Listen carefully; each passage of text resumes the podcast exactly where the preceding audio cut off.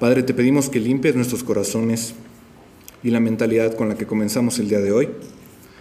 Te pedimos estar hablando, examinando y aplicando la verdad eterna escrita en nuestras vidas, para que al hacerlo seamos cambiados, vivamos sin reproches como luces en un mundo oscuro, firmemente atados a ti. Danos gracia y sabiduría, ayúdanos no solo a entender las cosas acerca de tu palabra, sino que también te podamos entender y conocer a través de ella. En el nombre de Jesús te lo pedimos. Amén. Bueno, ahora sí.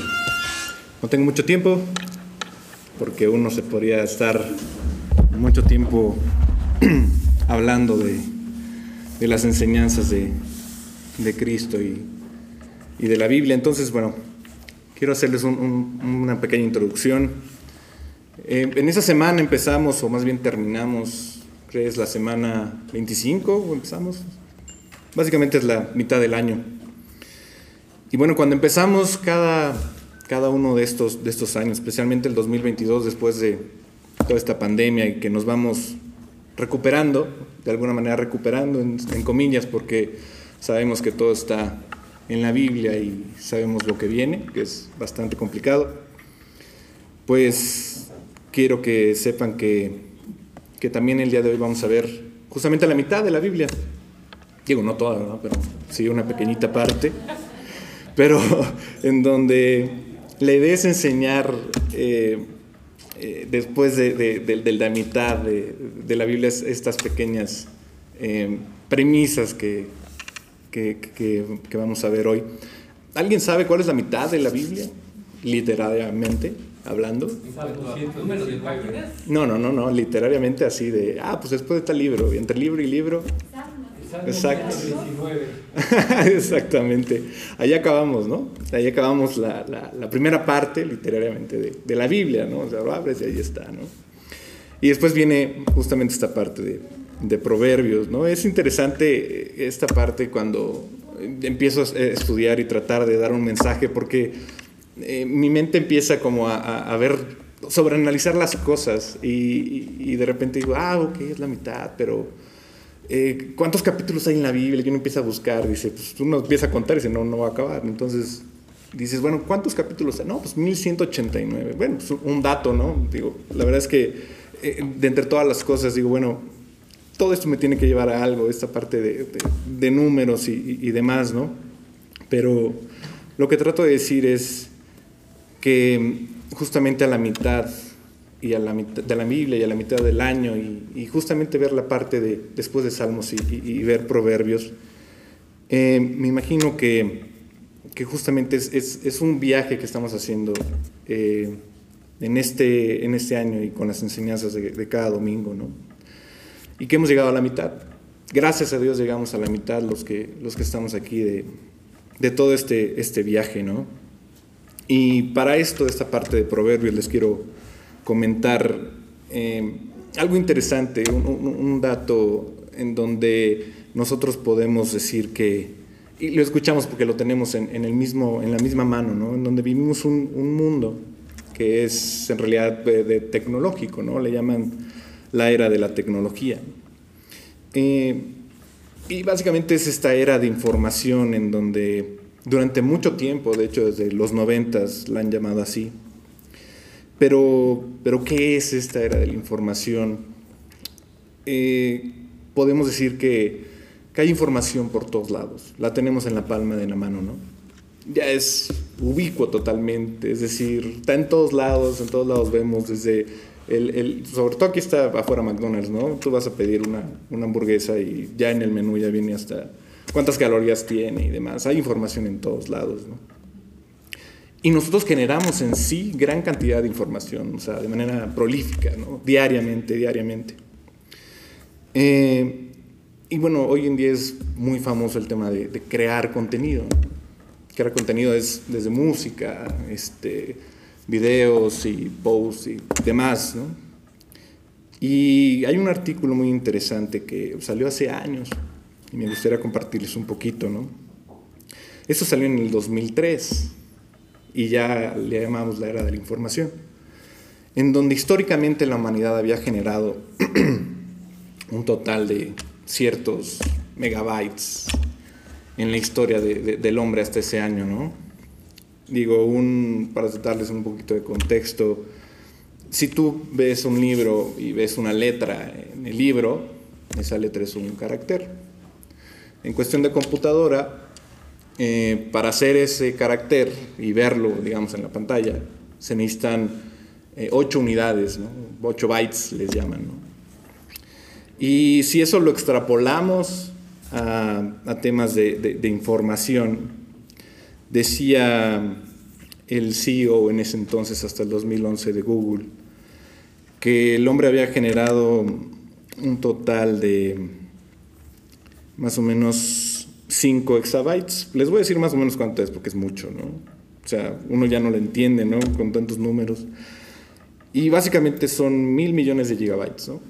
Hoy en día las computadoras personales pueden venir desde un tera, que son varios gigas, y un tera en realidad para nosotros sí es mucho, ¿no? Cuando nació, digamos, la computadora creo que hacía un pequeño, unos pequeños megas, ¿no? Y bueno, después de estos exabytes siguen otro tipo de, de, de, números, digamos, para tratar de cuantificar los, los bytes, ¿no? Por ejemplo, es el byte, que es 1, que son esos 8 bits que es para un carácter. Después 1000 bytes son un kilobyte, 1000 kilobytes es un megabyte, 1000 megabytes es un gigabyte, 1000 gigabytes es un terabyte, 1000 terabytes un petabyte, 1000 petabytes un exabyte, 1000 exabytes un zettabyte. Bueno, muchísimo, ¿no? Hoy en día, eh, esos 5 exabytes en realidad se generan cada dos días y se espera que terminando el 2022 sean, pues, no sé, alrededor de 70, ¿no? Lo que trato de decir es que se ha hecho de manera exponencial y para el 2025 se va a hacer todavía más el doble porque pues vamos a tener esta parte de, de la red de 5G, ¿no? Que todo va a ser más rápido. Hoy me da mucha curiosidad cuando nos enteramos que, que, Miguel tuvo que hacer una, un respaldo de su, de su teléfono, ¿no? Eh, y la verdad es que en el momento que menos esperamos, pues de repente el teléfono hace cosas raras. Ahora con esta tecnología de 5G, bueno, pues todo se va, va a ser más rápido. Y generar información más rápido significa que vamos a acumular más y más y más y más. Si ustedes abren su teléfono, van a ver una noticia o van a buscar algo, algunos en sus redes sociales, todos tenemos WhatsApp. Hoy me llega una foto, otra foto, otra foto, otro mensaje, otro mensaje, otro mensaje.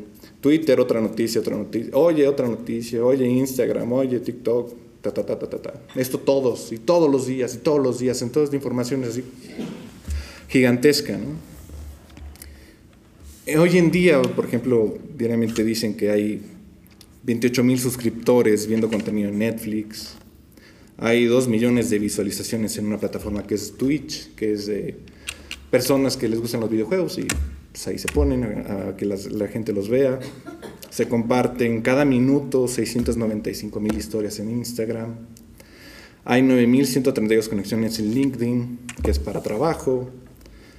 Y bueno, hay 500 horas de videos subidos, o sea, cada minuto, cada minuto, cada minuto. ¿Dónde guardamos esto? Bueno, es de verdad eh, un mundo de información. Y lo que les quiero decir es que tener esta sobrecarga de información en realidad, eh, pues no, no, nos trae eh, conocimiento, ¿no? O sea, tal vez sí puedas conocer mucho, perdón, pero no nos puede traer también sabiduría, ¿no? Hay un autor británico que se llama Simon Sinek. Eh, él fue muy famoso porque en unas pláticas de TED Talks, que son una asociación no lucrativa para difundir tecnología y medicina y temas obviamente científicos, él es de los top, ¿no? Y hablaba justamente de un tema en particular en donde la generación que tenemos desde hace unos 20 años, eh, todo lo quiere inmediatamente, todo lo quiere hoy. Y de hecho tú lo puedes hacer, o sea, si tú abres tu teléfono y quieres algo de comer, ah, pues Uber, ¿no? Quieres un taxi, bueno, Beat o Uber también. Si quieres ver una película, Netflix. Si quieres ir al cine, ah, pues Cinépolis, ahí le pones, ¿no? Incluso las relaciones, puedes eh, se puede abrir una cuenta y conocer a alguien, ¿no? Es de verdad impactante cómo con cualquier cosa que imaginemos, pues lo puede hacer con el teléfono, ¿no? Hackear, con el teléfono y mil y un cosas más que, que, de verdad, pues no por eso, no porque el hombre sea más inteligente, tenga más conocimiento, tenga sabiduría, ¿no? Em, en realidad, este tema de, de la información me deja pensando porque al llegar a, justamente los proverbios, me doy cuenta que lo primero que dice es que Proverbios es un libro de, de sabiduría, ¿no? Y si tú lo lees completo es, te dice cómo, cómo, cómo funciona el mundo, ¿no? Yo entiendo que Salmos era la manera en que, cómo te comunicas tú con Dios, una manera más íntima, te pone de rodillas. Pero los proverbios, en cambio, yo siento que es eso, eso como, como cómo comportarte en este mundo, ¿no? Cómo llevar sabiduría contigo a, donde vayas, ¿no? Y cómo evitar sus males y cómo experimentar la bendición de Dios. En los versículos iniciales, Salomón nos dice los dos propósitos de su libro, que es la audiencia a la que está escribiendo y el corazón de la, de la verdadera sabiduría. ¿De dónde viene este corazón? El primer propósito de Proverbios es hacernos reconocer y entender la sabiduría cuando, cuando la escuchamos. Dice Proverbios 1 y 2, para entender sabiduría y doctrina, para conocer razones prudentes. Su segundo propósito es enseñarnos lo que es, lo que es sabio. Proverbios 1.3 dice, para recibir el consejo de prudencia, justicia, juicio y equidad. La audiencia para el mensaje de Salomón es en realidad cualquier persona, pero está escrito particularmente para, para personas jóvenes e inmaduras. De hecho, decía Spurgeon en alguno de sus, de sus mensajes que en la iglesia o en las iglesias, que él veía tenía muchos niños de 70 años. y no es porque, porque fueran como el caso de Benjamin Button, ¿no? Más bien era porque no queríamos crecer en muchas de ellas. Y en su momento también los veía que allí estaban, jóvenes en la fe, pero grandes en, en edad. ¿no? Proverbios 1.4 dice, para dar sagacidad a los simples y a los jóvenes inteligencia y cordura. De hecho, gran parte del libro enmarca como una serie de conferencias dadas por un padre a su hijo. ¿no? Eh, si quieres estas pláticas de TED Talks, bueno, pues la verdad están bien. Pero si quieren en realidad unas conferencias, bueno, pues lee proverbios. La sabiduría en las escrituras se define de diferentes maneras. Puede ser eh, como esto, como el arte, ¿no? De, de, de, manejar una, una técnica. Eh, y nos lo dice la Biblia, ¿no? Como el ejercita por el sastre que hizo la ropa del sacerdote, o el trabajador, del que, el hizo todo el tema del metal, el que esculpió todas estas, todas estas decoraciones para el tabernáculo. Éxodo 28.3 dice, y tú hablarás a todos los sabios de corazón, a quienes yo he, llenado de, espíritu de sabiduría para que hagan las vestiduras de Aarón, para consagrarle para que sea mi sacerdote.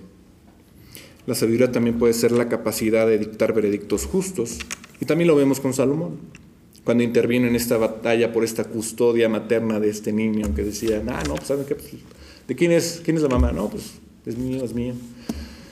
dijo, bueno, también vamos a partirlo, ¿no?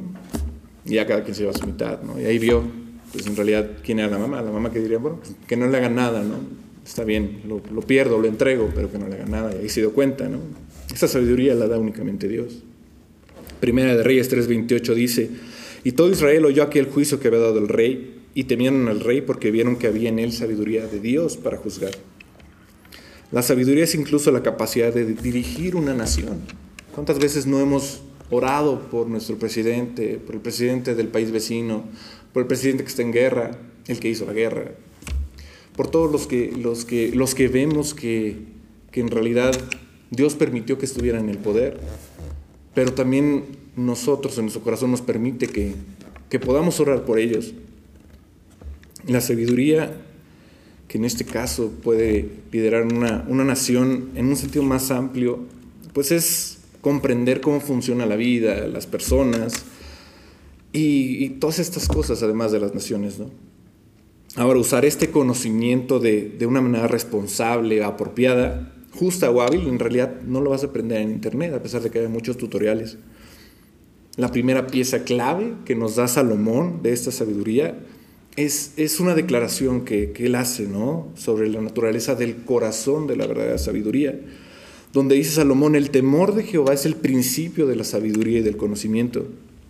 Proverbios 9:10 dice, el temor de Jehová es el principio de la sabiduría y el conocimiento del Santísimo es la inteligencia. Si la sabiduría es justamente comprender y responder en, en la forma en que funciona el mundo, no podemos verdaderamente eh, ser sabios sin comprender y responder que el que creó el mundo y diseñó la forma en cómo se debe vivir es, es Dios. Proverbios 3 del 19 al 20 dice, Jehová con sabiduría fundó la tierra, afirmó los cielos con inteligencia. Con su ciencia los abismos fueron divididos y destilan rocío los cielos. La verdadera sabiduría debe tener en cuenta que el Creador y la sabiduría con la que hizo y formó el mundo y su gente son nuestra prioridad. Esto es lo que nos enseña en primera instancia el primer capítulo de Proverbios. Proverbios 1.18 dice, para ellos a su propia sangre ponen acechanzas y a sus almas tienden lazo. Las personas tontas las personas que, dice la Biblia que, son estos infatuos, eh, que en su momento pues, hemos sido todos, que no comprendemos de, Dios y nos busca y no hacemos caso, bueno, en realidad estamos destinados a la muerte y podemos esperarla, incluso hasta la buscamos antes de conocer a Dios. Ser un necio acarrea estas profundas consecuencias por rechazar a Dios. Y digo, ayer lo vimos, ¿no? Tantas cosas que, que en realidad vemos tan, pues sí, tan, tan, tan gráficas, en donde dices, yo no quiero saber nada de Dios. El libro de Proverbios nos invita a optar por la sabiduría, adquirir este entendimiento y ordenar nuestra vida de acuerdo con el creador de la vida, pero con, con una clave, ¿no? que es aceptarnos humildemente y temiendo al Señor. Ahora, no es temiendo al Señor como, híjole, ya me porté mal, me va a pegar, ¿no? ¿Qué va a ser, no? Como nuestros padres, Adán y Eva, en su momento hicieron y pum, se escondieron, ¿no? No, no, no, es el temor de, este temor de, oye, pues sí, sí necesito ayuda, sí necesito eh, saber que, que mi padre me puede ayudar, ¿no? Necesito, necesito ir con él. Digo, ¿y, ¿y por qué tememos? Porque nos da vergüenza nos da esta vergüenza de, híjole, ¿qué va a decir? Eh, todas sus esperanzas estaban en mí. ¿Por qué? Porque lo hice, porque me ganó esto, porque aquel otro me lo dijo, me lo advirtió. Y de hecho así está hecho los proverbios, ¿no? Salomón se lo cuenta a su hijo y le dice, hijo, haz esto, haz aquello. Y se lo dice, pues sí, todos los 10 capítulos, ¿no? Así al principio, ¿no? Ahora Dios hizo el mundo con esta perfecta sabiduría, ¿no? El apóstol Juan aclara diciendo que Jesús creó al mundo y todo fue hecho por su mano. Y el apóstol Pablo dice que en Cristo están escondidos todos los tesoros de la sabiduría y del conocimiento. Colosenses 2.3 lo dice, en quien están escondidos todos los tesoros de la sabiduría y del conocimiento. Pero la sabiduría de Dios no se ve principalmente en la capacidad de Jesús para crear el mundo, eso es curioso, no, no, no, no está ahí la sabiduría de Dios viene justamente cuando nosotros pecamos y Él mismo muere por nosotros en una cruz. Viene, muere, se entrega y resucita por nosotros, por medio de Jesús. El apóstol Pablo dice, prediquemos a, a Cristo crucificado, el poder de Dios y la sabiduría de Dios. Primera de Corintios 1 del 23 al 24 dice, pero nosotros predicamos a Cristo crucificado para los judíos ciertamente tropezadero y para los gentiles locura, mas para los llamados, así judíos como griegos, Cristo poder de Dios y sabiduría de Dios. El mundo funciona de acuerdo con los principios duales del poder creativo de Dios y la muerte de Jesús. Con estos dos.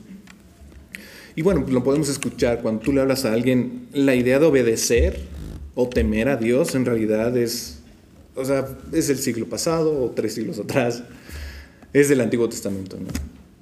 del Viejo. Pero bueno, cuando dicen la idea de que Dios murió y resucitó entre los muertos, también pues, les parece extraña, ¿no? pues ese de alguna manera alguna vez me dijeron, ah, sí, pues también fue el primer zombie, ¿no? Bueno, el primer zombie en realidad pues todavía no hay. Y si ven las películas, los zombies están muertos. A pesar de que viven y se mueven, así, no están vivos en realidad. Cristo en realidad resucitó y eso, volvió a dar vida. Porque nunca la perdió. Él, él murió ahí y al entregarse dio la muestra tres días después de resucitar y tener poder sobre sí mismo, poder sobre la muerte, poder sobre todo. Y la verdad es que para los cristianos Dios es nuestra realidad fundamental. La resurrección es el principio organizador de nuestro mundo. Miguel nos dice, ¿no? Oye, pues nos recomienda. La Biblia también lo dice. O sea, en la mañana lo primero que haga, bueno, denle gracias a esa persona que lo salvó tenga su, momento emocional, su tiempo devocional con, Dios, con Cristo. O sea, si eres agradecido con alguien, imagínate que ese alguien te salvó la vida. Pues, ¿qué no harías por esa persona? No? Bueno, pues esa persona pues, es Cristo y Cristo nos salvó. ¿Qué más que, compartir con esa persona que nos ama? ¿no? Y lo observamos en la forma en que funciona la naturaleza. Es decir, las semillas deben enterrarse, pues mueren y antes de recolectar, la cosecha, pues obviamente ya nacen y, dan fruto, ¿no? Primera de Corintios 15, 33 dice, necio, lo que tú siembras no se vivifica si no muere antes. El apóstol Pablo señala que la sabiduría aplicada a las semillas creadas también debería aplicarse a nuestros cuerpos creados por Dios. Primera de Corintios 15, 42 dice, así también es la resurrección de los muertos. Se siembra en corrupción y resucitará en incorrupción. Si las semillas pueden resucitar de entre los muertos por la sabiduría de Dios, nosotros también vamos a hacerlo. La muerte y la resurrección de Jesús deben esperarse en cierto modo al observar la manera sabia en que funciona el mundo. Mientras que la muerte y la necesidad persiguen a todos los que rechazan la sabiduría de Jesús, a los que le tememos al Señor, nos garantiza la vida de resurrección y la sabiduría. Si queremos esta vida de resurrección, Debemos elegir la sabiduría, debemos elegir a Jesús. Y justamente quien era más sabio que Salomón al escribir justamente los proverbios era Jesús. Esta parte es, a pesar de que estuve brincando de uno a otro, es, es eh, los primeros siete versículos del, del episodio o del capítulo 1 de Proverbios, en donde nos muestra claramente que la sabiduría, la señora sabiduría, que, es la que clamaba Salomón en sus textos, en realidad no es él, es alguien más grande, ¿no? Y pues la misma Reina Saba lo dijo, ¿no? O sea, que había ido hasta, ver a Salomón y escucharlo, ¿no? Y luego Lucas también, ¿no? Decía, bueno, pues alguien más lo explicaba, ¿no? Así que, que había alguien más grande en el momento en el que estaba Jesús, ¿no? Porque era él, el mismo Dios, más grande que Salomón. Entonces estos, estas enseñanzas que nos da los proverbios, justamente es eso. No importa el conocimiento que tengamos.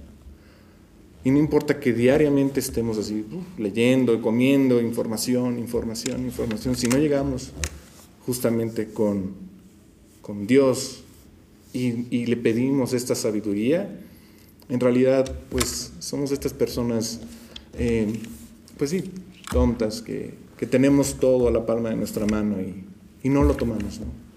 Dios nos lo regala y por eso nos dejó esto.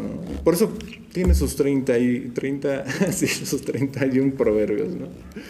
Vamos a leer el, de, el, el, el 26 el día de hoy. Digo, se los digo de que cada uno lo lea, ¿no? Ahorita ya no me da tiempo. Pero, pero sí, sé que, que muchos lo, lo, hacen.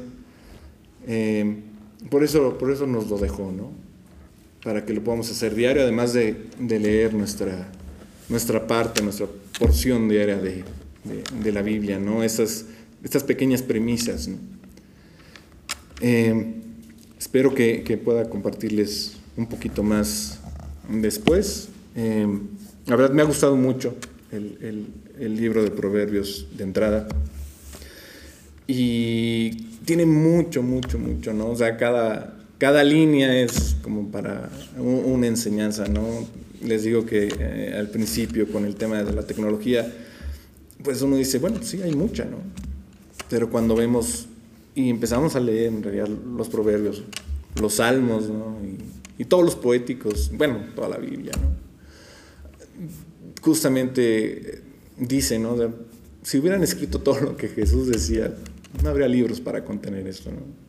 Y pese a que haya exabytes y terabytes y lo que quieran de bytes y los que vengan, no podrían contener toda su sabiduría en ellos. Gracias.